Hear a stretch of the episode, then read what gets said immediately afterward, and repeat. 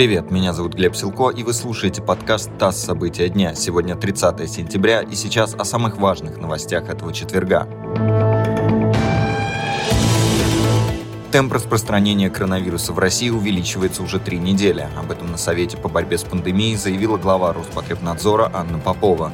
Сейчас под наблюдением врачей из-за ковида или подозрения на него находится свыше 900 тысяч россиян. Это примерно на четверть больше, чем две недели назад. Рост заболеваемости зафиксирован в том числе в Подмосковье, Ивановской, Курганской, Новгородской, Ульяновской и Ярославских областях. Губернатор Псковской области не исключил, что в регионе через 2-3 недели будет введен локдаун. В регионе запретили религиозные и спортивные мероприятия, а также банкеты.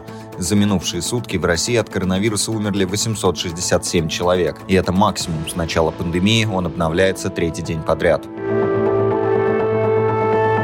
Главный редактор издания «Инсайдер», внесенного в реестр иноагентов, Роман Доброхотов объявлен в розыск по делу о нелегальном пересечении госграницы. Об этом сообщила его адвокат. Сам журналист ранее сообщил, что в его квартире и в квартире его родителей прошли обыски. ФСБ подтвердила, что против Доброхотова возбуждено дело, так как он перешел российско-украинскую границу в обход пунктов пропуска.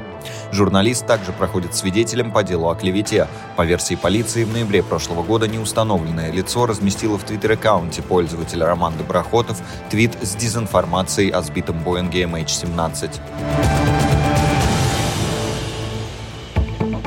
Николя Саркози приговорили к реальному сроку – один год лишения свободы. Отбывать заключение он будет вне тюрьмы с электронным браслетом.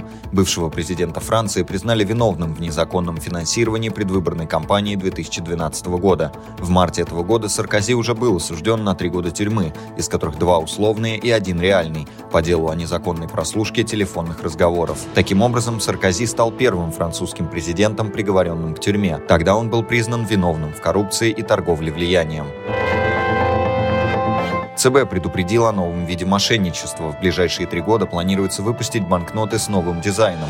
Регулятор предупредил, что модернизацию бумажных денег мошенники могут использовать в своих целях. Например, ходить по квартирам и, сообщая о денежной реформе, предлагать обмен старых купюр на новые.